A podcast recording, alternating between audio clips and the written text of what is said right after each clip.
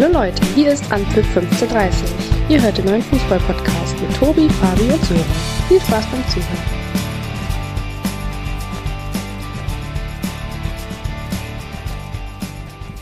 Hier gibt's für euch zum Wochenstart Hintertürchen 4 die neue Folge an für 1530 Nummer 101. Vollgestopft mit einem bunten Mix zum 13. Bundesligaspieltag.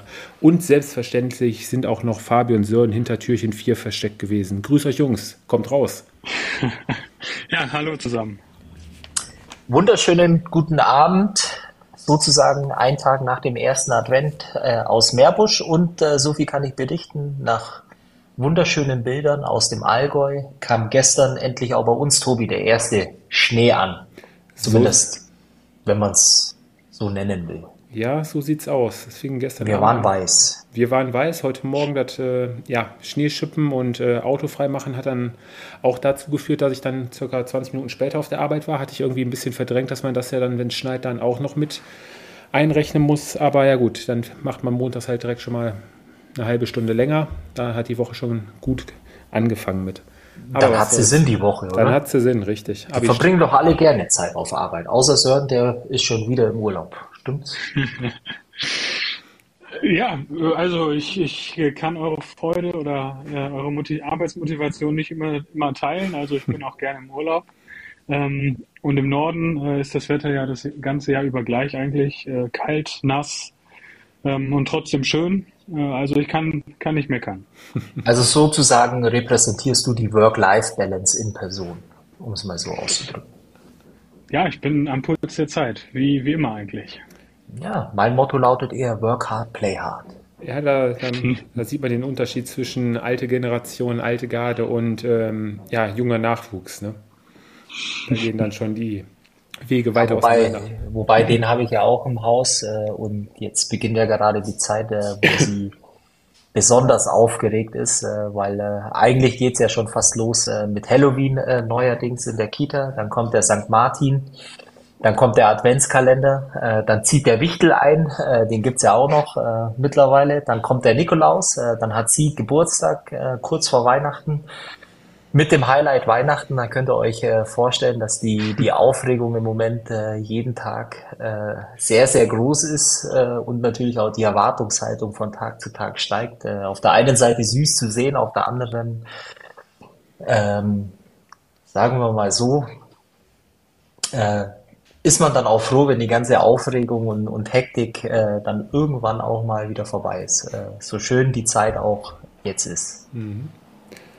Auf eine Sache möchte ich euch beide noch ansprechen, vor allem dich, Fabi. Wir waren ja noch im Austausch und zwar, Sören, geht es noch äh, um Adventskalender. Wie sieht der Adventskalender bei euch aus zu Hause? Hat jeder einen eigenen oder einen gemeinsamen?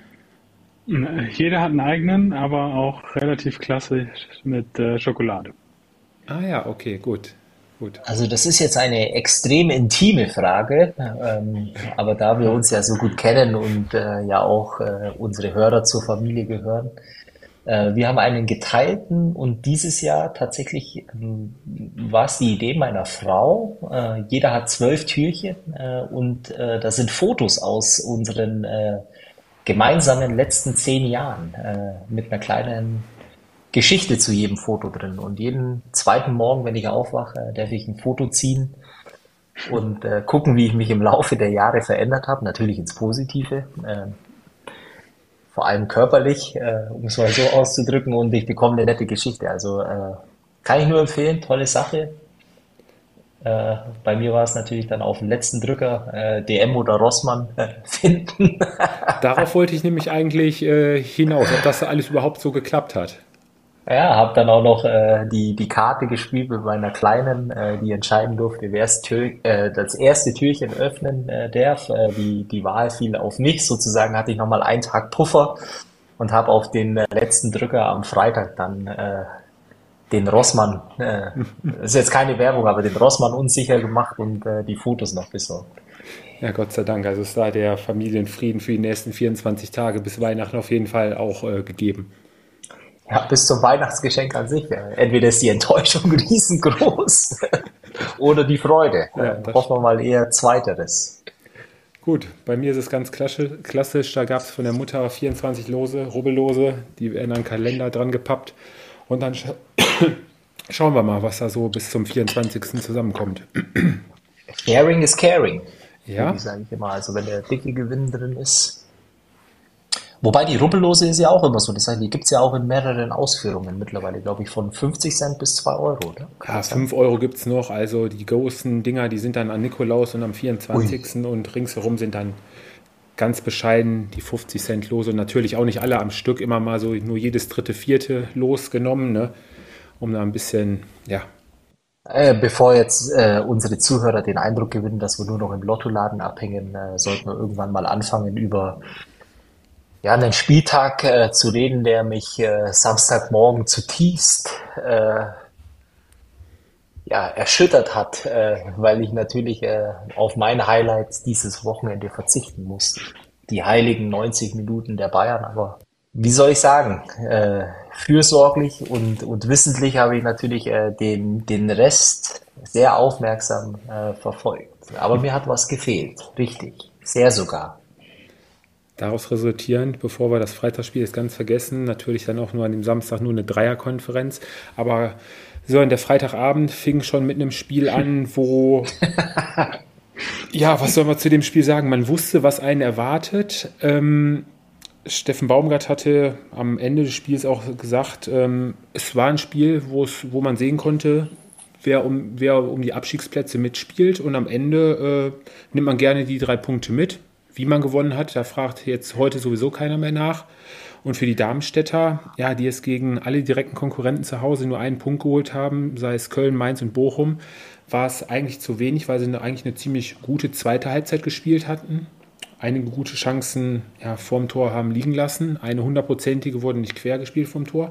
Ja, und die Kölner treffen mal wieder nach einem Standard. Ist momentan so die Paradedisziplin der Kölner, wo sich zumindest da verlassen können, drauf verlassen können. Ja, ich glaube, das war ein Spiel, was auch um 18.30 Uhr in der zweiten Liga hätte angepfiffen werden können. Ähm, hast schon richtig gesagt. Also das war, war, war nicht hochklassig. Erste Halbzeit ähm, würde ich sagen leichtes Plus ähm, für die Kölner. In der zweiten Halbzeit sind die Darmstädter ähm, ja eigentlich besser rausgekommen und dann irgendwie in der Drangphase netzt Köln ein nach einer Ecke durch, durch Davy Selke, der sich ja auch noch vielleicht ein paar Hoffnungen äh, macht, um auf den EM-Zug mit aufzuspringen. Ha, ähm, jetzt dann, hör aber auf. und ähm, ja, ich weiß ja, womit ich dich bekommen kann. Also von daher äh, und ähm, ja, nach dem 1-0 muss man dann aber auch fairerweise sagen, hat, hat Darmstadt ähm, ja nicht die Lösung parat gehabt, um wirklich zum 1-1 zu kommen. Von daher würde ich sagen, unterm Strich ähm, ja, ein verdienter und hart erkämpfter Sieg für, für Köln. Mhm. David Selka ist angesprochen mit seinem vierten 1 zu 0. Mittlerweile jetzt auch mal was äh, Zählbares dadurch dann rausgekommen. Und ähm, ja, Fabi die Kölner. Ganz wichtiger Sieg, um unten die rote Laterne abzugeben. Haben jetzt sogar mit dem Sieg sogar den Sprung über den Strich geschafft.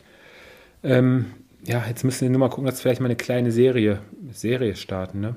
Jetzt auch der erste Auswärtssieg diese Saison. Ja, es sind jetzt äh, sehr viele Steilvorlagen äh, bei dem Spiel, wo ich eigentlich äh, hier in meinen Notizen steht, äh, wenn die erste Halbzeit ein Medikament äh, gewesen wäre, dann äh, würde ich sie als Valium bezeichnen.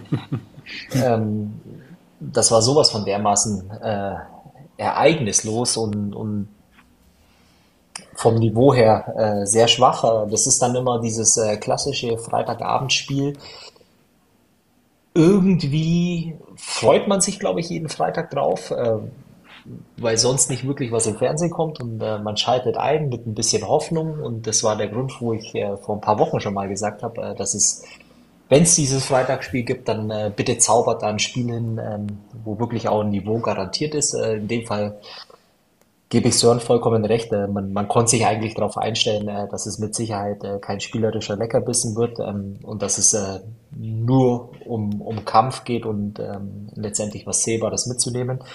trotzdem muss man natürlich sagen, ich glaube, für, ja, für, für, die, für die Kölner vor allem war es am Ende des Tages eigentlich vollkommen egal, wie es zu den drei Punkten kommt. Es war ein Sieg, des Willens, äh, glaube ich, äh, weil man schon gemerkt hat, dass sie im Rahmen ihrer Möglichkeiten äh, wirklich alles versuchen, ähm, auch dagegen zu halten. Ich fand sie auch vor allem von der Körpersprache her einen Ticken besser als die Darmstädter, ein bisschen bissiger, in den Zweikämpfen auch äh, ein Stück weit präsenter.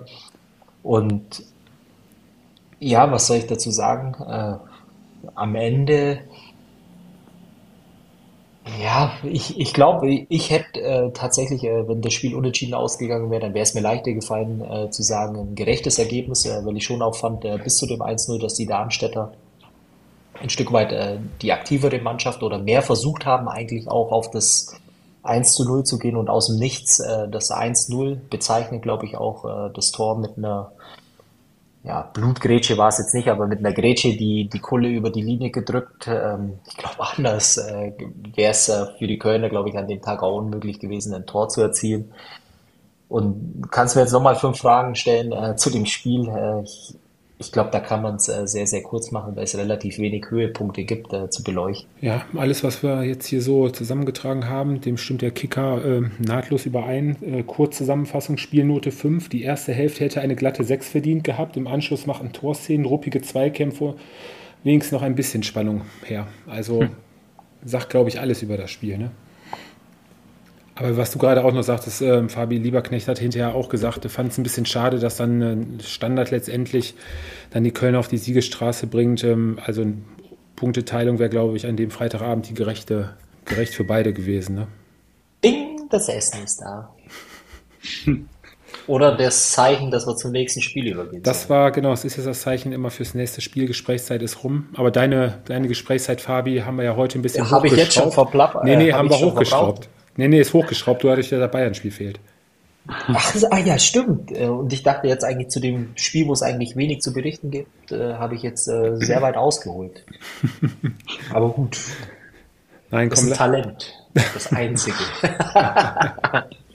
komm, lass uns zum nächsten Spiel kommen, was ähm, am Ende 2 zu 1 endete. RB Leipzig gewinnt zu Hause vom Ergebnis her relativ knapp 2 zu 1 gegen Heidenheim, aber wer das Spiel gesehen hat und auch die Zusammenfassung gesehen hat, unterm Strich waren es äh, 24 Abschlüsse auf Leipziger Seite. Marco Rosa hat hinterher nur gesagt, ähm, da müssen deutlich mehr Tore bei rausspringen, aber es war eigentlich ein ja, zwei wo sich Leipziger unterm Strich eigentlich nur den Vorwurf gefallen lassen müssen, dass sie das Spiel halt nicht früher haben äh, zugemacht und dadurch die Heidenheimer lange haben am Leben gelassen. Ne?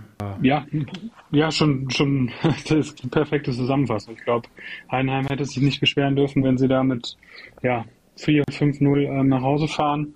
Ähm, klar, was man immer noch positiv erwähnen muss, ähm, sie haben nicht aufgegeben, sie haben nach dem ähm, 2-1 auch, auch versucht, irgendwie auf diesem Niveau mitzuhalten. Dass es ein Klassenunterschied war, sind wir jetzt, glaube ich, alle einig. Ähm, das sind nicht die Punkte ähm, oder das sind nicht die Spiele, wo, wo Heidenheim Punkte holen möchte oder kann. Ähm, aber klar, mit ein bisschen mehr Glück äh, rutscht da doch noch so ein Ball rein. Aber ja, mehr als verdienter Sieg für Leipzig. Ähm, Effektivität ähm, ist da die Baustelle. Aber ich glaube, am Ende der Saison, ähm, ja, fragt keiner nach, ob du jetzt gegen Heinheim 2-1 gewonnen hast oder 5-0. Durch den Sieg die Leipziger Farbe jetzt elf Heimspiele am Stück ungeschlagen. Unter der Woche noch das ärgerliche Spiel gegen City, wo sie 2-0 geführt haben und dann nur 3-2 verloren haben. Ähm, haben sie relativ gut den äh, Turnaround dann geschafft, glaube ich, bei dem Spiel. Ne? Ja, also ich bin verwundert, dass wir jetzt trotzdem Signalton äh, noch weiter über das Spiel reden. Bei wem ist das äh, im Hintergrund? Sir? Tobi? Wo macht's immer Bei mir nicht. Tobi. Tobi, Tobi spielt wieder mit den Glocken, passend zu Weihnachten. Ähm, ich dekoriere gerade den Adventskranz, deswegen. Ach so. Nebenbei. Hätte, hätte, für mich war es ein äh, Spiel ein bisschen äh, hätte, hätte Fahrradkette, äh, weil ich glaube, ähm, trotz der äh, enormen Dominanz der Leipziger, äh, unbestritten, hätte das auch ganz schön ins Auge gehen können und äh, du stehst in der Nachspielzeit äh, ziemlich betröppelt da, äh, wenn äh, Gimba war's, oder? Ja, richtig. Mhm. Äh, ja, äh, ein bisschen, äh, oder sagen wir mal so, wenn wenn's der Fußballgott wirklich äh, richtig gut gemeint hätte mit den Heidenheimer, hätte es äh, trotz des Spielverlaufs und der Dominanz der Leipziger ganz böse ausgehen können aus Leipziger Sicht, äh, nämlich äh, mit einem Unentschieden. Summa summarum, äh, den Fehler hätte, hätte Fahrerkette darf man, glaube ich, äh, hier nicht machen. Es war ein hochverdienter Sieg, äh, der zu, zu keiner Zeit, glaube ich, auch irgendwo ernsthaft in Gefahr äh, war, weil ich immer das Gefühl hatte, wenn es wirklich nochmal eng geworden wäre, dann hätte die, hätten die Leipziger sogar nochmal eins oben drauflegen können. Und, und für die Heidenheimer in dem Sinne gilt für mich eigentlich dann auch, äh, das ist nicht der Gegner, auswärts schon gleich dreimal nicht, äh, wo du äh, letztendlich, äh, ja, wie sagt man, viel drüber nachdenken sollst, äh, im, im Grunde genommen äh, nie aufgesteckt. Ich glaube, äh, das muss äh, letztendlich das, das Wichtigste sein, was die, was die Mannschaft aus Heidenheim da mitnimmt. Und für die Leipziger war es aufgrund der Ergebnisse in den ja, letzten paar Wochen einfach wichtig, da ein Stück weit für Ruhe zu sorgen, drei Punkte einzufahren und äh, versuchen, oben dran zu bleiben. Wobei eine Sache tatsächlich beim Blick auf die Tabelle, die beschäftigt mich schon ein wenig. Ähm, weil du bist halt äh, tatsächlich nach dem 13. Spieltag auch ein gutes Stück weit weg von, von der Spitze äh, und bist jetzt eigentlich auch darauf angewiesen, dass die Top 2 in der Bundesliga ähm, ja wieder mal eine Serie haben, wo sie ein bisschen Punkte liegen lassen. Neun Punkte, die Schlagdistanz ist schon relativ groß eigentlich äh, für die Erwartungshaltung und auch für die, für die Mannschaft und Qualität eigentlich, äh, oder? Ja, du hast halt das Problem, ich weiß gar nicht, wer es die Woche war, irgendwo im Interview, ja, Watzke war es doch, glaube ich, der auch sagte, du hast halt das Problem dieses Jahr, dass du mit Leverkusen eine Mannschaft hast, die tut mega über, ja, was heißt überperformt, aber einfach eine super Saison spielt und du hast halt äh, den VfB oben mit drin, mit dem überhaupt keiner gerechnet hätte, ne? Nimm den mal raus, dann schiebst du wieder einen hoch. Gut, dann hab, hast du RB auf drei und den BVB auf vier. So wie ja, was gut. Du bist aber halt äh, trotzdem neun Punkte ähm, hinten dran und äh, so wie die beiden Mannschaften, also die Leverkusener und auch äh, die Bayern, äh, bisher ähm, ja, ein Stück weit äh, die, die ersten Spieltage bestritten haben, ähm, gibt es für mich jetzt im Moment äh, zumindest äh, ja, relativ äh, wenig äh, Gedanken, die in die Richtung gehen, äh, dass eine der beiden Mannschaften jetzt wirklich mal über drei, vier Spieltage hinweg ähm, ja, in, den, in den Loch fällt. Hm.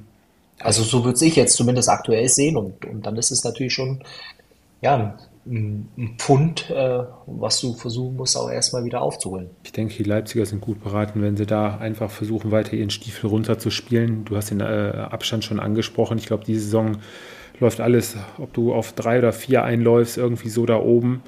Der Puffer auf Platz 5 und 6, ja okay, auf Platz 6 sind auch schon wieder äh, sechs Punkte. Ich glaube, da brauchen sie sich wenig Gedanken machen. Aber das ist, glaube ich, letztendlich ein Tabellenplatz, der letztendlich dann zwischen drei und vier dann entscheidet. Ne? Ist nicht, äh, diese Woche müsste doch dann äh, auch äh, Leipzig-Dortmund sein, oder? Das ist dann am Samstagabend 18.30 Uhr, glaube ich. Boah. In Dortmund, ja. Das ist ja ein Spiel 18.30 Uhr. Ich hoffe, ich habe dir jetzt nichts Falsches gesagt, oder ist ein Sonntag? Nee. Nee, nee, ist ein Samstag noch, ja. So ein Spiel, wo man sich auf jeden Fall drauf freut. Also kein Abstiegskampf, Samstagabend ausnahmsweise mal nicht. Den Abstiegskampf haben die Heidenheimer dann, denn da sollten sie dann möglichst ihr nächstes Heimspiel gewinnen, denn da kommen die Darmstädter dann zu Besuch. Oh, auch ein Klassiker. Wann ist das? Am, auch am Samstag dann, oder? Das ist dann auch Samstagnachmittag, ja, genau. Hm. Ja, Sören, und die Heidenheimer Sören ähm, dieses Jahr von möglichen 21 Punkten auswärts einen einzigen geholt. Zeigt, wo der Schuh auch drückt, ne? Ja, ich glaube, nächste Woche wird ja auch schon ein bisschen ähm, darauf hindeuten, ob, ob sie ja weiter ihre, ihr überperformen, so wie in den letzten Wochen. Ich denke mal, das Heimspiel gegen Darmstadt ähm, ja, wird, wird entscheidend sein, jetzt auch ähm, mit welchem Gefühl du in die Winterpause gehst. Ich glaube, sie haben bis jetzt das gemacht, was sie, äh, ja, was sie auf den Rasen bringen können. Äh, man sieht in vielen Spielen einfach ja den, den Qualitätsunterschied. Und jetzt nächste Woche Heimspiel gegen Darmstadt. Ähm, ja, da musst du, musst du drei Punkte holen, wenn du drin bleiben willst. Kommen wir zu dem Spiel, Fabi Sören, was am Samstagnachmittag so ein Spiel war zwischen Gut und Böse, zwischen Abstiegskampf und Meisterschaft. Ja, wir haben es die letzten Wochen immer wieder gesagt, graues Mittelmaß. Aber so ein schlechtes Spiel war es eigentlich gar nicht. Mm, am Ende ist es ein etwas glücklicher 2 zu 1 Sieg der Gladbach gegen die TSG Hoffenheim, die in der ersten Halbzeit ein wirklich mal wieder gutes Auswärtsspiel bis dato zeigten. Da soweit die erste Halbzeit auch ähm, größtenteils dominiert hatten. Zu Beginn Bayer zwei gute Chancen gehabt, um da frühzeitig äh, in Führung zu gehen. Ja, in der zweiten Halbzeit war es dann plötzlich ähm, Player, der die Gladbacher mit 1 in Führung bringt, nach dem, nach dem Foulspiel von, ich meine, Kabak war es, glaube ich. Und ähm, ja, postwendend kam dann der Ausgleich durch Wout Weghorst zustande. Gladbacher ein bisschen geschlafen, unsortiert gewesen. Alle stellten sich mehr oder weniger schon auf ein Unentschieden ein, was auch gerecht gewesen wäre am Ende. Ja, aber ja, die Hoffenheimer kassierten dann doch noch den 2 1 äh, Treffer der Gladbacher durch einen Gumo. Hinten komplett blank gewesen im 5-Meter-Raum. Schöne Flanke von Netzer, flach vors Tor. Ja, zwei Fehler der Hoffenheimer. Bescheren ihnen die erste Auswärtsniederlage in dieser Saison, die auf jeden Fall vermeidbar gewesen wäre. Und dadurch sind die Gladbacher mittlerweile schon seit drei Heimspielen zu Hause in Folge ungeschlagen. Drei Siege am Stück. Hätte man so jetzt auch nicht gerechnet, mitgerechnet die letzten Wochen, so wie wir über die Gladbacher gesprochen haben. Ja, ich glaube, das muss man wirklich auch anerkennen äh, bei Gerard Seoane, dass, dass er die Mannschaft stabilisiert hat. Also Anfang der Saison waren da viele ja, haarsträubende Auftritte, aber das ist ja, es wirkt wesentlich gefestigter. Also es ist noch nicht so, dass man sagt, ähm, oder man schaut sich freiwillig ein Spiel von Gladbach über 90 Minuten an. Ähm, ja, aber es ist besser. Ich glaube, das sagen wir auch Woche für Woche. Das ist das, was wir von Gladbach erwarten können. Ähm, mit Ausschlägen vielleicht mal nach oben. Ähm, aber ja, das ist klar. Wenn du gewinnst gegen Hoffenheim, ist alles in Ordnung. Aber ich glaube, diese Saison ist nach wie vor ähm, ja, eine Übergangssaison. Und ähm, Woche für Woche macht das einen besseren Eindruck. Fabi, wenn man mal so auf die Aufstellung guckt, am, äh, Jordan nicht dabei, dann äh, Wöber hinten in der Verteidigung, Weigel nicht mit dabei. Ähm, eine extrem junge Mannschaft. Äh, Seoane hat sein Team hinterher auch sehr gelobt und vor allem auch die Fans, die äh, bis zum Ende die Mannschaft nach vorne gepeitscht haben. Also war ein richtig klasse Auftritt für so eine junge Mannschaft vor allem auch. Ja, also was man definitiv loben muss, äh, war die, die Defensive oder die Stabilität, die man in der Defensive hatte. Äh, jetzt am Wochenende, äh, die dann maßgeblich dazu auch beigetragen hat, dass man das Spiel dann auch über die Runden bringt. Ähm, ich fand tatsächlich auch den Auftritt der Hoffenheimer, die für mich eigentlich so von, von den Spielanteilen her eigentlich ein bisschen äh, den, den besseren Eindruck äh, gemacht haben. Äh, trotz alledem muss man natürlich auch ähm, ja, äh, den Gladbachern zugute halten, dass sie wirklich äh, eine, eine ziemlich äh, starke Effizienz auch an den Tag gelegt haben. Anders äh, kommst du natürlich auch nicht zu einem 2-1 Heimsieg. Ähm, ein Stück weit auch den Willen hervorheben oder die Widerstandsfähigkeit, äh, die die Gladbacher dann auch ähm, über 90 Minuten gezeigt haben. Trotz alledem darf ich eine Sache sagen, wo äh, für mich eigentlich so die, die coolste Szene des Spiels war. Das war diese äh, vereitelte Großchance von äh, Karaschabek. Oder wie spricht man ihn aus? Kadarabek, Karaschabek. Karaschabek. Karaschabek, äh, ich, also als ehemaliger Abwehrspieler, also da bei, bei diesem Tackling, äh, gegen wen war es? War es gegen äh, Gumo oder Player? Einer von beiden. Ist auch egal, aber ihr wisst, welche Szene ja. ich meine, äh, wo er da letztendlich mit dem Tackling im 5-Meter-Raum mehr oder weniger da den, den Ball klärt. Äh, boah, das war phänomenal. Also da ging mir wirklich das Herz auf und, und an sich für die Gladbacher bestätigen ein Stück weit einfach den Trend, äh, den sie ja im Moment formmäßig äh, zumindest äh, Woche für Woche auf Platz bringen. Und von daher gibt's äh, seit ganz langer Zeit mal wieder den Daumen nach oben. Was nicht so häufig vorkommt, wenn es um Gladbach-Spiele nee. geht. Mit Lob sind wir geizig. Ne? Ja, ja, das spart man sich dann auf. Ja, und Pellegrino Materazzo hat es dann hinterher angesprochen. Ähm, zwei absolut vermeidbare Fehler, ein Elfmeter, den man ja so nicht herschenken muss. Der Gegner, ich glaube, Player war es, der von, äh, von ähm, Kabak gefault wurde, läuft mehr oder weniger aus dem 16er, brauchst du gar nicht mehr nachhaken, war vermeidbar und ähm, ja, das 2-1 war dann halt komplett, ja, keine Zuordnung im 5-Meter-Raum. Alle geschlafen, der eine auf den anderen äh, verlassen und so fängst du dir dann die erste Auswärtsniederlage dieses Jahr. Die TSG jetzt die letzten Spiele auch so ein bisschen wieder ähm, im Abwärtstrend, ne?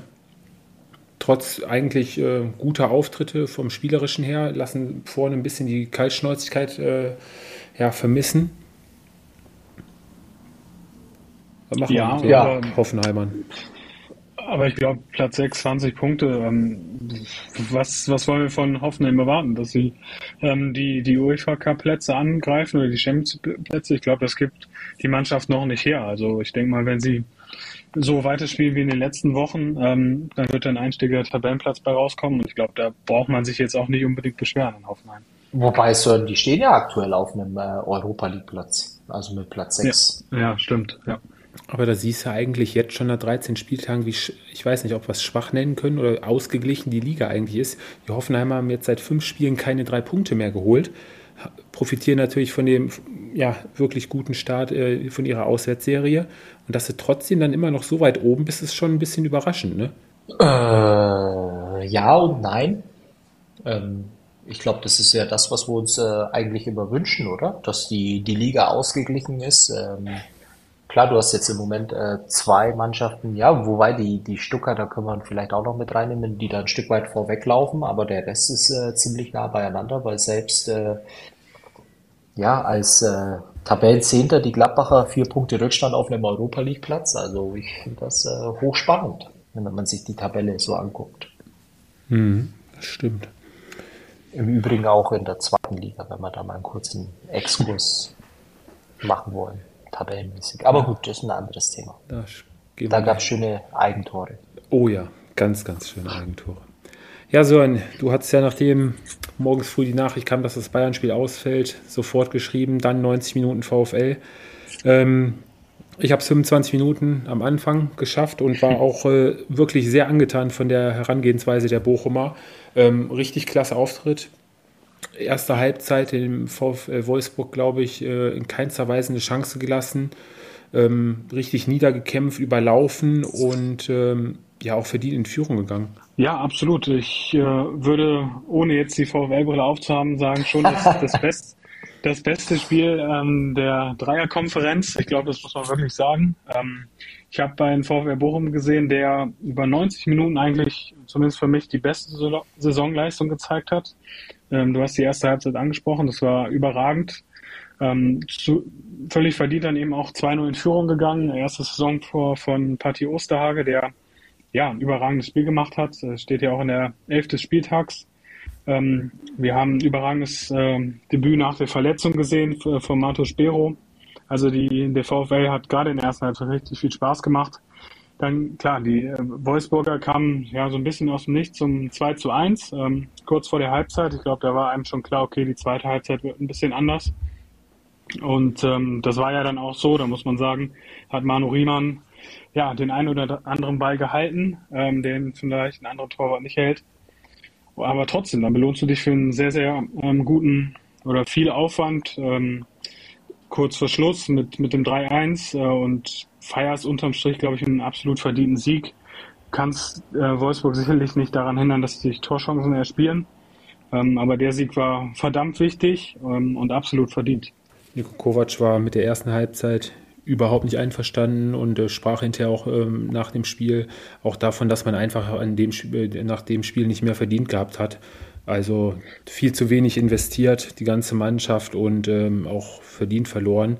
Da stelle ich mir aber ehrlich gesagt die Frage, das ist doch dann auch äh, eine Einstellungssache, die vom Trainer ausgeht, Fabi, oder? Wie ich schon seit ein paar Wochen sage, ich kann diese Mannschaft nicht verstehen. Ähm, du hast ein Wochenende wie letztes Wochenende, dann äh, gewinnst du gegen die Leipziger, ähm, dann hast du jetzt ein Spiel in, in Bochum, wo du denkst, die kommen mit Rückenwind ähm, haben immer noch äh, in der Mannschaft irgendwie, finde ich, äh, vom Potenzial her ähm, definitiv auch die Europa League äh, drin. Und dann kommt so ein Spiel wie am Wochenende, äh, hast zwar ein bisschen mehr Ballbesitz und Spielanteile, äh, trotzdem war äh, Bochum die Mannschaft, die letztendlich zielstrebiger nach vorne gespielt hat, vollkommen verdient gewonnen hat. Ich meine, es ist auch kein Geheimnis in dem Podcast, dass wir ein Stück weit auch dem, dem VfL immer die Daumen drücken. Und äh, ja, es war elementar wichtiger, so einen Heimsieg einzufahren. Äh, allein der Blick auf die Tabelle, ähm, balsam äh, für die, für die Seele der Bochumer Fans, aber auch für alle Verantwortlichen im Verein. Ähm, weil du jetzt natürlich auch, ja, so ein, ja, so ein Mini-Polster, äh, ich glaube, so kann man es auch nennen, äh, zu den Abstiegsrängen, beziehungsweise äh, zum Relegationsplatz äh, geschaffen hast. Und, und das ist eigentlich das, was den VfL Bochum auch die letzten Jahre in der Liga gehalten hat. Äh, die Heimauftritte und ähm, so wollen wir sie sehen, oder? Ja. Intensität, Leidenschaft, das sind die beiden Punkte, die, die Letsch angesprochen hatte, äh, Sören. Und die hat der VfL, glaube ich, über 90 Minuten komplett gezeigt. Ja, die müssen stimmen. Ich glaube, da erzählen wir auch immer das Gleiche oder das ist auch kein Geheimnis. Ähm, das musst du reinwerfen, wenn du ja ein Underdog in dieser Liga bist, wenn du die, den Klassenerhalt meistern willst. Und das ähm, schaffen sie im Moment. Und, ähm, ich bin jetzt gespannt, nächste Woche Freitagabend in Hoffenheim, ob man da so ein bisschen dran anknüpfen kann. Ich äh, kann mir gut vorstellen, dass auch da ein paar Pünktchen möglich sind in Sinsheim. Ähm, und wenn man dann auf die Tabelle schaut, das ist absolut in Ordnung. Man hat ähm, die Distanz gehalten, ein bisschen ausgebaut zu Platz 17 und 18. von daher auf jeden Fall weitermachen. Ähm, und mit der Einstellung ähm, ist es immer schwer, den VfL Bochum zu schlagen. Mhm. Es gibt auch eine Sache, die sich äh, im Vergleich zu den äh, letzten Jahren auch ein Stück weit, äh, zumindest vom Momentum her, äh, positiv äh, betrachten lässt. Und zwar die Anzahl der Gegentore. Weil der VfL Bochum grundsätzlich äh, die letzten ein, zwei Jahre immer die Mannschaft war, die zwar die Klasse gehalten hat, aber so ein bisschen der, die Schießbude der Liga war. Und äh, dieses Jahr, äh, ich weiß jetzt nicht, äh, ob ich es richtig im Kopf habe, aber irgendwo habe ich es mir mal notiert. Ich glaube, äh, es gibt vier, fünf Mannschaften, die noch mehr äh, Tore kassiert haben und auch bei der Tordifferenz äh, letztendlich hinter mhm. dem VfL Bochum stehen, richtig? Sören? Richtig. Das sind die Kleinigkeiten, auf die man auch achten muss. Ja, ich glaube, die Systemumstellung ähm, nach, nach ein paar Spielen war schon wichtig, ja, von der Dreierkette wieder zurück auf das, was der VfL Bochum auch in, in der letzten Saison ausgezeichnet hat, mit der Viererkette, ein kompaktes Mittelfeld. Ich glaube, da ist ähm, ja, Thomas äh, Letsch auch über seinen Schatten gesprungen und äh, das war wichtig und die Spieler ja, zahlen das auch so ein bisschen zurück, dass ja, dass der Trainer eben auch auf die Spieler gehört hat, ähm, das System angepasst hat und ähm, das zeigt sich Woche für Woche jetzt. Stehen deutlich sicherer, fühlen sich wohler. Ja, manchmal ist es so eine, eine Sache, dass dann gegenseitig dann mal aufeinander gehört werden sollte. Ne? Letztendlich profitieren ja alle davon. Ja, durch den Sieg des VfL Bochum ist eine Mannschaft hinter den VfL Bochum gerutscht, die jetzt seit ein paar Wochen auch ja, auf dem Abwärtstrend äh, unterwegs ist. Der SV Werder Bremen darbietungsmäßig beim VfB Stuttgart beim Samstagabendspiel ähm, ja, chancenlos. Sehr, sehr schwacher, besorgniserregender Auftritt eigentlich der Bremer. Alle Bremer Spieler waren hinterher selbst davon ja, ja, überrascht oder enttäuscht oder was kann man noch sagen, erschrocken darüber. Also der VfB nur mit 2 zu 0 gewonnen, eigentlich über das komplette Spiel die tonangebende Mannschaft und ja, verdienter Heimsieg des VfB. Ja, absolut. Ähm, also man muss sich, glaube ich, langsam wirklich Sorgen machen äh, bei Werder Bremen. Ich habe es nicht unbedingt kommen sehen, auch, auch vor der Saison nicht, weil ähm, die Mannschaft eigentlich stabil gewirkt hat und auch, ja, der Großteil der Mannschaft ist zusammengeblieben. Klar, Niklas Füllkrug nicht mehr dabei. Ähm, aber man muss sich wirklich Sorgen machen, wenn man die, die, die beiden Kader vergleicht. Stuttgart und Bremen, klar, Stuttgart hat das Momentum im Moment ähm, auf, auf seiner Seite. Ähm, aber so viel Qualitätsunterschied, wenn man nur die Namen durchgeht, ist da nicht unbedingt. Ähm, aber die Art und Weise, wie Bremen in Stuttgart gespielt hat, das war ja wie ein Absteiger. Man muss sich, ich weiß nicht, woran es liegt, muss ich wirklich sagen. Marvin Duksch ähm, wird wie ein Fremdkörper irgendwie. Sie bekommen ihn gar nicht ins Spiel. Ähm, ja, ich tue mich wirklich schwer, dann Prognose zu sehen, ob da irgendwie Besserung in Sicht ist. Aber da muss man sich wirklich Sorgen machen. Ähm, ich würde Ole Werner Natürlich auch, muss man den Trainer auch mit reinnehmen. Ähm, ja, aber viele Fragezeichen auf jeden Fall in Bremen. Fabi, der Ole Werner sprach davon, 60 Minuten nicht auf Augenhöhe gewesen zu sein. Äh, ja, muss mal wieder mit dem Ole telefonieren. Äh, das, waren das geht so nicht 60, weiter. Das geht so nicht. Äh, 60 Minuten, für mich waren es äh, 90 Minuten. Ähm, wo man eigentlich auch noch äh, ja aus Bremer Sicht, äh, glaube ich, äh, ein Stück weit froh und dankbar sein muss, äh, fast so muss man es ausdrücken, äh, dass die Stuttgarter nicht äh, viel mehr draus äh, gemacht haben, weil es ein unglaublich souveräner Auftritt war, äh, ein Spiel, in dem die Bremer keine Rolle gespielt hat. Das Ding ist natürlich auch, wenn man, äh, oder ich versuche, oder ich habe im Nachgang oder während des Spiels teilweise auch versucht, irgendwie so ein Stück weit was soll ich mir jetzt notieren? Äh, lag es an der Offensive, lag es am Mittelfeld, lag es am Umschla äh, Umschaltspiel, lag es äh, am Verteidigen, lag es vielleicht an den Pressing-Situationen, in die man nicht reingekommen ist. Aber ich glaube, ich kann von, ähm, von vorne bis hinten und umgedreht äh, durchzählen. Es gab keinen, äh, der auch nur ansatzweise ein Stück weit eine ansprechende Leistung auf den Platz gebracht hat.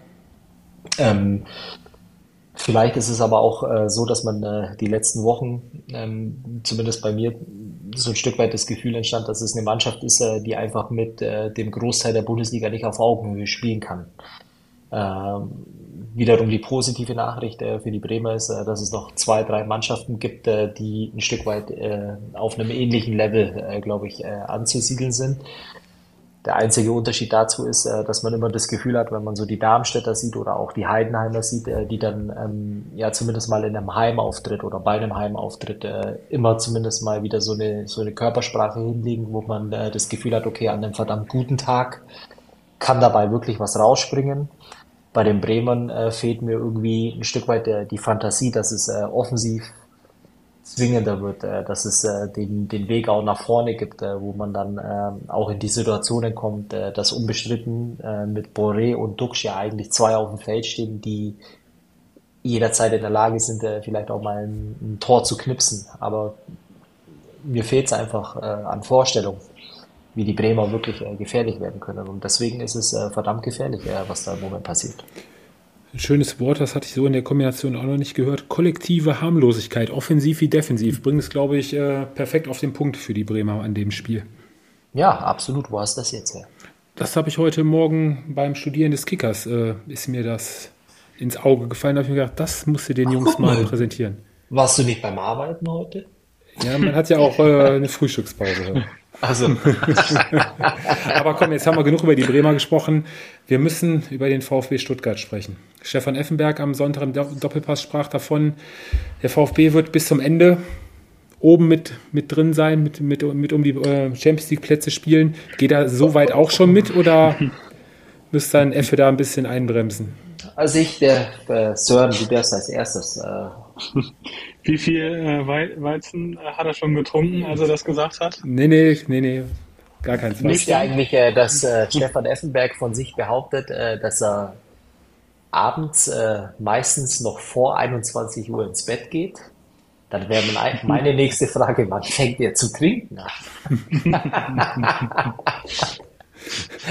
Nein, Spaß beiseite. Ich finde ihn ja gut. Also er, er hat ja auch wirklich äh, mittlerweile, muss man ja sagen, äh, ein, ein Stück weit äh, ja, einen, einen gewissen Charakter, ähm, den er da äh, ein Stück weit vertritt im Doppelpass und es macht immer Spaß, ihm zuzuhören und er hat auch bei vielen Dingen, äh, glaube ich, äh, legt er den Finger in die Wunde. Also es war jetzt eher nur ein Spaß.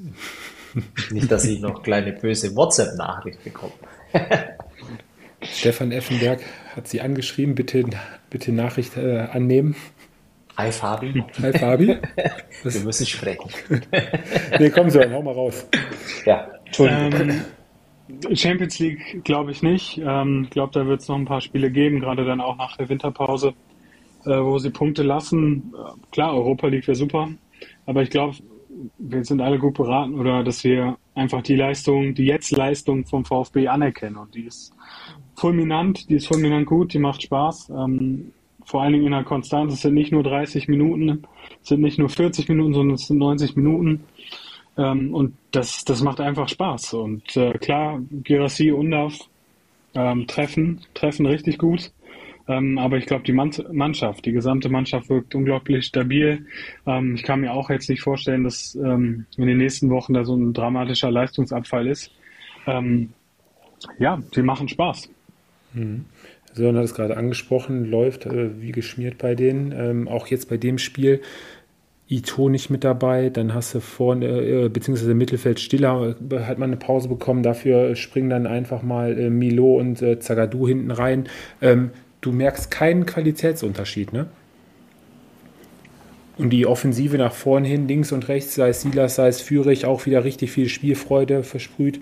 Und hat seit erstem Mal, Sören, hast gesagt, mit äh, Girassi und Undav äh, funktioniert auch, Fabi, beide gleichzeitig spielen zu lassen, ne? Ja, ähm, ich wollte jetzt eigentlich gerade äh, was ganz anderes sagen, aber äh, natürlich hast du recht, ich kann jetzt äh, da gar nicht widersprechen. Ähm, ich finde einfach nur, ähm, diese Diskussion, die wir jetzt haben, die können wir gern in zwei Wochen ähm, nochmal führen, weil ich sehr stark der Meinung bin, äh, dass die nächsten zwei Wochen oder nächsten beiden Spieltage für die Stuttgarter ähm, ein Stück weit ähm, ja, wie soll man sagen, äh, eine Messlatte sein werden, äh, inwiefern man da äh, zu Recht auf Platz 3 steht. Weil ich glaube, du hast jetzt äh, zwei richtig dicke Bretter zu bohren. Äh, wenn man den Pokal mal sogar mit reinnimmt, äh, gibt's die nächste Bewertungsprobe jetzt unter der Woche. Aber du hast jetzt eben äh, Tabellenplatz 1 und 2 die nächsten beiden Spieltage. Du spielst jetzt ähm, am Sonntag, glaube ich, wenn ich es richtig im Kopf habe, äh, gegen Leverkusen ähm, zu Hause. und dann die Woche darauf äh, spielst du auswärts bei den Bayern. Ähm, in der Zwischenzeit kann natürlich äh, viel passieren. Die Mannschaften von hinten können dir auf die Pelle rücken. Und deswegen finde ich die Diskussion einfach ein Stück weit zu ver oder verfrüht. Auf der anderen Seite, klar, äh, kann man ja nur klatschen ähm, für das, was die Stuttgarter da im Moment auf den Platz bringen. Muss man ja wirklich so sagen. Mhm. Jetzt bin ich auch fertig. Du wolltest noch was anderes sagen, oder? Das ist mir entfallen. Ist dir entfallen? Okay. Nee, es ist wie ein, wie ein Vulkan, da sprudelt manchmal einfach so raus. Und dann ist wieder für eine Ohne Zeit wieder Ruhe. Wie ja. das halt bei uns im Pod Podcast so ist. Und dann kommt irgendwann mal jemand, äh, der dann sagt, jetzt ist gut. Ah, ich kann das mir schon gut vorstellen. Ich kann mir schon ganz, äh, ganz gut vorstellen, dass die Stuttgarter auf jeden Fall nächste Woche, dass denen das Spiel, das Spiel der Leverkusen auf jeden Fall sehr entgegenkommen wird. Da die Leverkusener wahrscheinlich auch sehr viele Räume anbieten werden. Das Umschaltspiel der Stuttgarter ist ja auch nicht ganz ohne. Lassen wir uns mal überraschen. Ja, so. Dafür schweige ich jetzt beim nächsten Spiel. Versprochen. Ja. Egal welches ihr euch aussucht. Ja, wir fangen ganz normal mal mit den Mainzern an, Sören, würde ich vorschlagen. Und äh, ja, was sollen wir zu dem Spiel sagen? Da kann man, glaube ich, von einem mehr als von einer mehr als ärgerlichen Niederlage der Mainzer sprechen. Also das war ein Spiel, was du so nicht verlieren darfst. Wenn du da mit dem Punkt rausgehst, ist das auch noch ärgerlich, weil du eigentlich schon über das komplette Spiel die aktivere, die bessere Mannschaft warst, die besseren Torabschlüsse gehabt hast. Und ähm, ja, du kommst äh, ziemlich gut rein ins Spiel. Ähm, Ajork hat zwei richtig gute Abschlüsse, wo Atobulu ähm, richtig gut zur Stelle ist. Hat allgemein ein ziemlich äh, gutes Spiel gemacht, den Freiburgern da wirklich auch den Sieg am Ende festgehalten mit ein paar überragenden Paraden. Und ähm, ja, erste Halbzeit, klar, Mainzer Spiel gewesen. Danach die Freiburger etwas besser in der zweiten Halbzeit äh, ins Spiel reingekommen. Hatten dann noch zwei ähm, ähm, Pfostentreffer durch äh, Gregoritsch unter anderem. Aber auch nach dem, nach dem Rückstand, den Gregoritsch in der 70. Minute dann markierte, ähm, die Mainzer alles nach vorne geworfen, Chancen ohne Ende gehabt. Und äh, ja, am Ende, man hat es, glaube ich, an der Reaktion von Christian Streich an der Seitenlinie gesehen. Also dieser 1-0-Sieg ähm, war mega wichtig für die Freiburger, die ja die letzten Spiele auch alle nicht gewonnen haben. Und äh, ja, die Freiburger krönen eigentlich jetzt eine perfekte Woche. Unter der Woche das sensationelle 5 zu 0 gegen Olympiakos. Also das war schon äh, ja, ein bisschen Luft verschafft unten, nach unten hin auch wieder. Ja, also Freiburg fällt es mir wirklich schwer. Ja, sie hatten den Auftritt jetzt international, aber gerade in der Bundesliga ähm, ja, das ist noch nicht irgendwie das Freiburg, was wir alle kennen oder was auch gerade in der letzten Saison unglaublich viel Spaß gemacht hat. Ähm, ich glaube, in dieser Saison können wir zumindest keine spielerischen Höhepunkte mehr von, von Freiburg erwarten. Das war jetzt am Wochenende auch so. Ähm, klar, Mainz war die bessere Mannschaft, aber das ist ja immer so, wenn du unten drin stehst. Ja, dann, dann reicht so ein guter Auftritt eben nicht, um Punkte einzusammeln. Es reicht dann eben nur, um, um ja, ein bisschen positiv das noch mitzunehmen in die nächsten Wochen, dass du ja, die Chancen erspielst, auch wenn die nicht reingehen, aber du bist da, du, du kannst gegen eine Mannschaft wie gegen Freiburg ähm, rein theoretisch drei Punkte mitnehmen. Ähm, das ist das, wo, ja, wo Mainz jetzt ähm, mit umgehen muss, ja, dass sie noch mehr investieren müssen, um da unten rauszukommen. Ähm, mit dem Auftritt wie gegen Freiburg werden sie es, werden, werden sie es auch schaffen. Ich glaube, da sind wir uns auch einig. Aber es wird ein harter Weg und ähm, das war jetzt wieder ein bestes Beispiel dafür, dass du ja auch wieder das, das Quäntchen Glück ähm, dir erarbeiten musst. Hm. Ja, und das am kommenden Wochenende ist dann das letzte Spiel vom Sonntag. Geht es dann zwischen Mainz in Köln dann auch nochmal richtig zur Sache, ne? Also, und die Freiburger müssen dann nach Wolfsburg. Vielleicht ist jetzt da auch ein bisschen der Knoten geplatzt bei den Freiburgern. Gregoritsch jetzt auch mit dem ersten Saisontor überhaupt, jetzt nach 13 Spielen. Mal schauen, wie es da so weitergeht. Fabi, du hast gesagt, du schweigst bei dem Spiel. Dann können wir ja eigentlich zu dem Spiel weiterspringen, wo wir uns alle am meisten drauf gefreut haben. Augsburg-Frankfurt, ja. 1930. 1930. Bei mhm. zweistelligen Minusgraden. Nein, wir bleiben im Rheinland. Leverkusen, Dortmund, Fabi. Ein 1 zu 1, wo man, glaube ich, von einem mehr als glücklichen äh, Punkt für den BVB sprechen kann. Sieht aber Edin äh, Terzic ein Stück weit anders, äh, glaube ich. ähm, Opfer. äh, ja, was soll man zu dem äh, Spiel sagen? Also ich äh, fand äh, tatsächlich gut, die Dortmunder gehen in Führung. Ähm, und ein Stück weit äh, war damit, äh, wenn man es jetzt übertreiben will, äh, der Spielbetrieb eingestellt, äh, weil es dann für die Dortmunder wirklich äh, nur noch darum ging, äh, letztendlich ein Stück weit äh, clever zu verteidigen. Das haben sie sehr, sehr gut gemacht über weite Strecken des Spiels, muss man wirklich sagen. Also sehr eng und äh, kompakt gestanden, ähm, über weite Strecken des Spiels äh, sehr wenig zugelassen. Auf der anderen Seite ähm, äh, die Leverkusener, äh, ja, sehr dominant. Also ich weiß nicht, äh, also auch vom, vom Eindruck her, auch wenn es äh, am Ende nicht äh, zu einer Vielzahl von hundertprozentigen Torchancen geführt hat, äh, aber es war sehr, sehr dominant. Äh, viel Ballbesitz, viel Spielanteile. Ähm, teilweise, ich glaube, da gibt er mir auch recht, äh, fast Powerplay-Zustände äh, rund um den Strafraum. Gut, am Ende des Tages, äh, was kannst du davon kaufen? Nichts, äh, weil Fußball ist immer noch ein Ergebnissport und es äh, kommt auf äh, die Anzahl der geschossenen Tore an. Da war es den Leverkusen dann äh, letztendlich äh, verdienterweise ähm, gegönnt, in der 79. Äh, Minute auch nochmal zu jubeln. Äh, zuvor die Dortmunder auch bei der einen oder anderen Situation, speziell die Abseitsposition von Boniface, viel, viel Glück gehabt. Und am Ende, ähm, ja, glaube ich, haben die Leverkusener sich ein bisschen mehr ausgerechnet aufgrund der, der hohen Spielanteile. Und ja, und dann kommen wir noch äh, zum Thema Benachteiligung des BVB. Was sagt ihr dazu?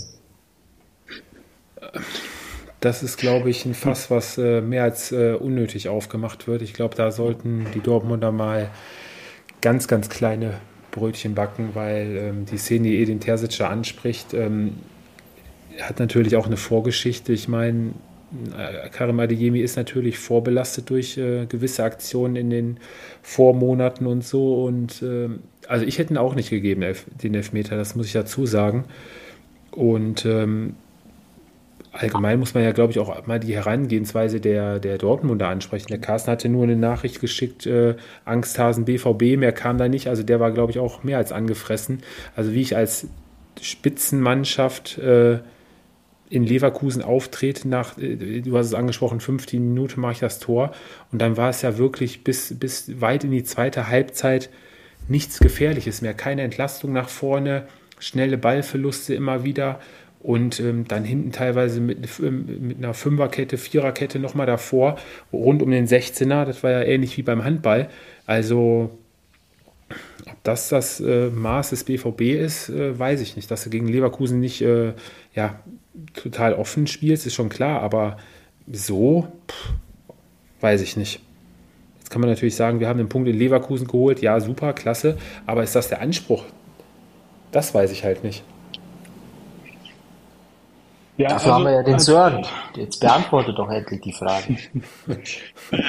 das sollte nicht der Anspruch sein. Und ich glaube, als Dortmund-Fan, ähm, klar, ich habe auch einiges gelesen, gerade Social Media. Ähm, da haben sich einige. nee, um Gottes Willen. Da haben sich einige. einige BVB-Fans in der Opferrolle ähm, ganz, ganz wohl gefühlt. Ähm, aber ich glaube, man sollte sich eher schämen. Also du hast es gesagt, Tobi, wenn du als Spitzenmannschaft, vermeintliche Spitzenmannschaft, ähm, dich so zurückziehst oder generell so spielst wie eine Mannschaft, die ähm, am Ende der Saison froh ist, wenn, wenn sie in der Liga bleibt, ähm, also da musst du dich wirklich hinterfragen. Und äh, Edin Terzic kann ich in der ähm, Situation dann eben auch nicht verstehen, nach dem Spiel sich hinzustellen und im Prinzip nur über, die, über diese eine Szene zu sprechen. Ähm, weil, also das, das, ich verstehe es nicht. Also wie man wirklich als BVB so auftreten kann. Klar, Leverkusen ist in einer herausragenden Form, aber mit so einer, ja, mit so einem Spielsystem sich nur hinten reinzustellen, ja, es ist vielleicht dann sogar schon ein Verbrechen am Fußball, hätte ich fast gesagt. Ein bisschen Atletico äh, Madrid-Style. Also ähm, jetzt. Ich verstehe es nicht. Ich verstehe es wirklich nicht. Also mir kommen jetzt äh, die Dortmunder jetzt, äh, das ist jetzt äh, zu krass teilweise formuliert, weil, man könnte ja wirklich meinen, die hätten, ja, wie sagt man da, einen Auftritt hingelegt, der jenseits von Gut und Böse war. Ich glaube, man kann, glaube ich, beide Seiten sehen, verstehen, oder? Mm, also was, was mir tatsächlich aufgefallen ist, ähm, es gab jetzt die, die Spiele ähm, gegen Bayern, gegen Leverkusen, gegen die aktuellen Top-Teams äh, der Liga, die beide, glaube ich, ein Stück weit äh, bezeichnend waren äh, für die Situation, in der sich äh, der BVB befindet. Nimm mal das Stuttgart-Spiel noch mit dabei. Ja, oh ja, stimmt. Tatsächlich. Und äh, ich glaube jetzt, äh, ja, jetzt kommen ja die, die Leipziger. Ja, wobei der Eindruck entsteht, äh, dass vielleicht äh, die Dortmunder in, in der Riege der, der Top-Teams äh, im Moment ein Stück weit der Musik hinterherlaufen. Warum das so ist, ja, das sind für mich halt einfach auch die, die Transfers gewesen im Sommer, die meines Erachtens die Mannschaft eigentlich nicht wirklich qualitativ nach vorne gebracht hat oder haben. Jetzt zahlst du ein Stück weit den Tribut dafür. Äh, ich glaube, es gab äh, viele Möglichkeiten im Sommer, die Mannschaft dann auch entsprechend auch zu verstärken. Ähm, ich würde gerne auch noch äh, zu der Szene mit Adiemi äh, noch was sagen. Ähm, ja, natürlich würde jeder Dortmunder äh, sagen, dass es ein Elfmeter sein muss, äh, der gepfiffen worden ist. Man muss auch so ehrlich sein und sagen, dass in dieser Saison, wenn man jetzt alle Elfmeterentscheidungen durchgeht, wahrscheinlich auch einer dabei gewesen ist, der gepfiffen worden ist. Für mich ist aber auch, ja, äh, von der Situation her gesehen, äh, Adeyemi verlangsamt äh, das Tempo extrem und ich glaube, für mich hat er in der Situation nur ein Ziel und zwar möglichst äh, schnell abzuheben und äh, irgendwie äh, was Zählbares in Form von einem Elfmeter rauszuholen. Äh, von daher war das für mich eigentlich im Ansatz klar, dass es nie darum ging, äh, sich durchzusetzen, sondern eher irgendwo ja die Chance zu suchen, ähm, ja, einen Elfmeter rauszuholen. Äh, von daher finde ich es ein bisschen schade, den Auftritt. Jetzt hast du natürlich ähm, durch das tolle Ergebnis in Mailand, das darf man auch nicht vergessen, äh, was die Dortmunder erzielt haben. Ähm, natürlich so ein Spiel wie jetzt in, in Leverkusen. Ähm, klar, den Fehler, den sie jetzt nicht machen dürfen, ist, äh, sich ja, ein Stück weit äh, das Ergebnis auch zu schön zu reden. Jetzt hast du unter der Woche die Stuttgarter und eben die Leipziger und ähm, jetzt ist äh, do or die, äh, weil ich glaube, äh, nach der Woche hast du entweder äh, die Schulterklopfer auf deiner Seite oder äh, letztendlich die äh, bitterbösen Medien, äh, die laut Watzke ja für sehr viel Unruhe sorgen. Das ist jetzt äh, die entscheidende Woche. Ja, zumindest kann man noch vielleicht festhalten, dass jetzt im Gegensatz zur letzten Saison zu dem Zeitpunkt die Dortmunder jetzt eigentlich sogar zwei Punkte mehr auf dem Konto haben als letztes Jahr. Da zeigt Guck dann, mal. Ne, also alles so schlecht, wie wir es reden, ist es dann von den Zahlen her zumindest Wie nicht. schlecht ihr beide das redet, bitte. Ja, Ich möchte da- unsere Dortmunder Fan-Community äh, ja, nicht äh, vergraulen. verstecken. Mhm. Nee. Ja, ja, okay. Man sagt mir ja nach, dass ich Fan aller äh, 18 Bundesligisten bin. Ähm, Stimmt. Tatsächlich äh, bin ich ja heute äh, der, der Freund des Torverhältnisses.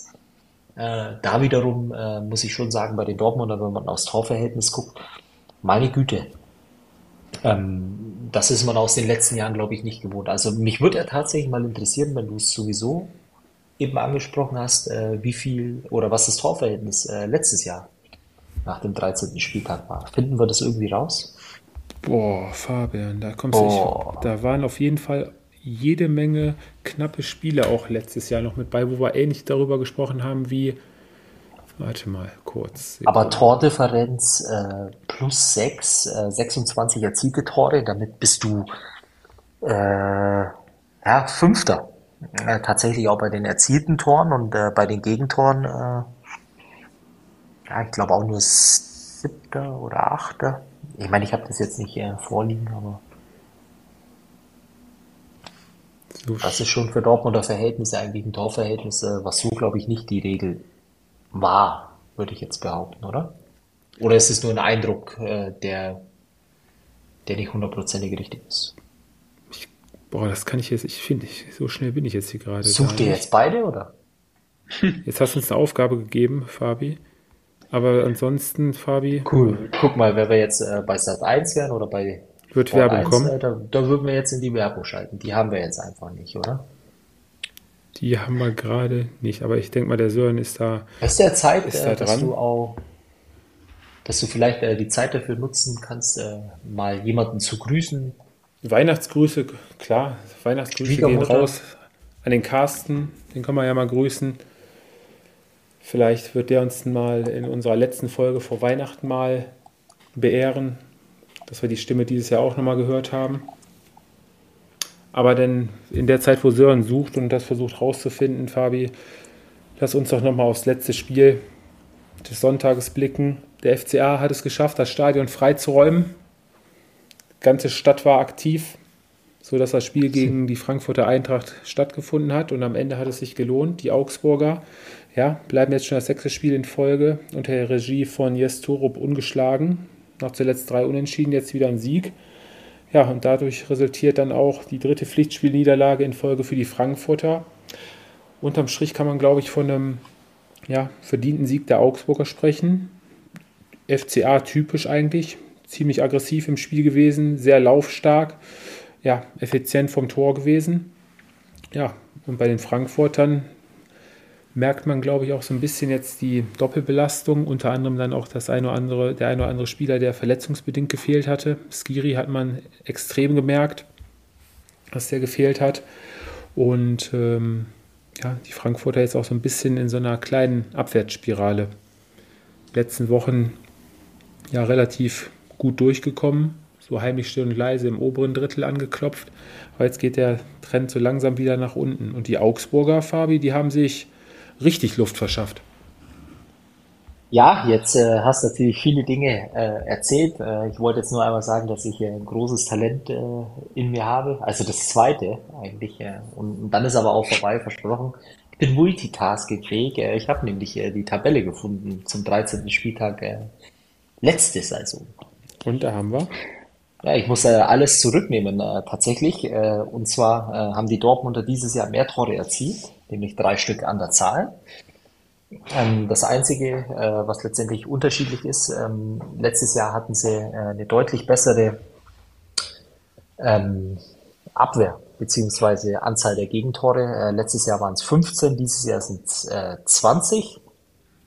Und äh, summa summarum ist der, der Unterschied der Tordifferenz äh, bei tatsächlich äh, zwei weniger als im Vorjahr. Oh, also sogar. Mhm.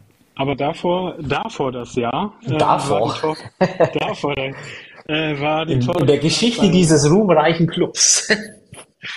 33 zu 19. In der Saison 21, 22. Also guck mal. Geht auch besser. Äh, ja, soll, soll ich jetzt äh, deine 17 äh, Fragen zum letzten Sonntagsspiel beantworten? Zwei äh, reichen mir eigentlich. Gut, jetzt muss ich mir hier einmal äh, sortieren. Das hat mich jetzt äh, vollkommen aus der Bahn gebracht. Doch nicht äh, multitaskfähig. Nee. ähm, ja, also in, in Summe betrachtet äh, war es, glaube ich, äh, schon ein Spiel, so würde ich es äh, betiteln, äh, wo die Frankfurter ein Stück weit einfach ihren Erwartungen auch äh, oder die Erwartungen nicht erfüllen konnten weil ich schon fand, äh, dass, man, dass die Mannschaft eigentlich auch äh, aufgrund der, der Spielanteile oder ein bisschen Spielbestimmung letztendlich äh, natürlich dann basierend auf den Spielanteilen, die man hatte, einfach auch zu wenig äh, dann letztendlich draus gemacht hat. Äh, auf der anderen Seite kann man natürlich auch sagen, wenn man so die Augsburger äh, die letzten Wochen äh, ja sieht, wie viel die investieren wirklich auch äh, über die 90 Minuten hinweg und eigentlich alle Tugenden äh, letztendlich einen Haken hintersetzen kannst, äh, die ja für für Abstiegskampf oder für ähm, alles dafür tun, um äh, letztendlich möglichst wenig mit dem Abstieg zu tun zu haben, das ist schon außerordentlich. Also ich finde, was die da äh, letztendlich reingeben und investieren, Körpersprache, Zweikampf, Intensivität oder Intensität, ähm, das ist schon äh, ein Stück weit beeindruckend, was da in den letzten Wochen von den Augsburgern kam. Das ist jetzt spielerisch äh, natürlich immer ein Stück weit, ähm, äh, vor allem gegen die Mannschaften, die von der Qualität her einfach vor den Augsburgern stehen, ähm, ja, nie ein Stück weit äh, der, der Maßstab sein äh, darf, äh, wie man äh, die Leistung beurteilt. Und dann eben auch noch äh, die Effizienz dazu. Und das ist schon äh, extrem beeindruckend. Und für die Frankfurter auf der anderen Seite ist es natürlich irgendwie so das Gefühl, in der Mannschaft schlummert Potenzial, aber es reicht einfach nicht, um irgendwann mal gesichert in der Europa League äh, oder den Europa League Platz äh, letztendlich auch ein Stück weit äh, gesichert zu verteidigen. Dafür mhm. fehlen einfach jetzt vier, fünf, sechs Punkte. Ja, da unter der Woche 2-1 gegen Park verloren. Ja, und die Augsburger, ähm, wenn die jetzt am kommenden Wochenende ihr Spiel gegen die Bremer, äh, Bremer auch noch gewinnen sollten, dann sind da mal eben gut und gerne locker 10 Punkte auf den, ähm, auf den Abstiegsplatz. Also, ohne mich da jetzt zu weit aus dem Fenster legen zu wollen, aber ich kann mir nicht vorstellen, dass der FCA überhaupt, das sage ich jetzt am 13. Spieltag, überhaupt dieses Jahr ja unten überhaupt noch mal reinrutschen wird. Serie hin, äh, Serie her, aber wenn sie so die Tugenden, wie wir den FCA eigentlich auch kennen, ähm, weiter so an den Tag legen, dann werden sie das so bis zum Ende, glaube ich, ganz gut durchziehen. Ja, es sind ja, es sind ja nicht nur die, die vermeintlichen Tugenden, sondern es ist ja auch wirklich so, dass sie sich weiterentwickelt haben jetzt unter Jess Torup, ähm, dass sie auch Fußball spielen und dass sie sich Chancen erspielen. Klar, jetzt gegen Frankfurt nicht, nicht äh, jede Minute eine große Torchance, aber ähm, das sieht schon deutlich besser aus. Ich habe mich am Wochenende gefragt, ähm, wie es wohl wäre, wenn in so einer funktionierenden Mannschaft jetzt noch äh, ja, der Top-Stürmer Ricardo Pepi spielen würde, ähm, wie Augsburg ähm, dann offensiv vergrault hat. Ja, ja genau. Äh, aber ähm, nein, also ich glaube schon, dass das, ähm, da würde ich mich auch anschließen, dass Augsburg nichts äh, mit dem Abstieg zu tun hat. Aber es, ich glaube, das muss man wirklich anerkennen. Die Arbeit, die dort jetzt endlich geleistet wird, mit der Mannschaft, ähm, das, das sieht schon gut aus. Mhm. Ja, dann haben wir den 13. Spieltag doch gut rumgekriegt. Das Nachholspiel, Fabi, der Bayern gegen Union, da steht noch kein Termin, glaube ich, fest, ne? Nein. Nein, noch nicht. Gut, dann lass uns doch noch zwei, drei Minütchen über die Auslosung sprechen zur Europameisterschaft. Ähm, so in Schottland, Ungarn und die Schweiz. Ähm, Losglück für die deutsche Nationalmannschaft? Würde ich nicht unbedingt sagen. Ich glaube, das wären auf jeden Fall äh, stimmungsvolle äh, Spiele. Gerade auch ähm, ja, das erste Spiel gegen die Schotten, die bringen ja auch äh, ordentlich Fanpower mit. Ähm, ja, ich glaube schon, dass du, dass du dir das Weiterkommen verdienen musst. Also gerade Schweiz, äh, Ungarn, dass, dass sie unangenehm sind, die Schotten auch. Ähm, mit der Leistung, wie, wie ähm, ja, die Nationalelf im Moment drauf ist, wäre ein Weiterkommen zumindest aus meiner Sicht schon ähm, überraschend. Mhm. Aber du kommst ja sogar teilweise als Dritter sogar noch weiter. Also ja. Ähm, ja. Zum Glück, ja. Zum Glück. Je nachdem, wie wir dann. Und Fabi, dein, dein Eindruck als Favorit ähm, in die Gruppe? Ja, das auf jeden Fall. Also wie gesagt, äh, auf der anderen Seite ist es natürlich auch so, wenn man die letzten Auftritte äh, letztendlich äh, ein Stück weit in Betracht zieht, dann ja, fällt es einem natürlich schwer, einfach sich auf dieses Turnier zu freuen, weil ich meine, das eine ist das Turnier zu gucken, ähm, das andere ist es, äh, das Turnier im eigenen äh, Land zu haben. Ich meine, äh, bei uns auch, äh, Stadion liegt äh, vor der Tür sozusagen und, und du hast eine deutsche Mannschaft, äh, die keine Rolle spielen wird. Ähm, das ist einfach äh, ein Stück weit äh, trübt die Stimmung, um es mal so auszudrücken. Aber die Gruppe, ja, äh, da musst du weiterkommen.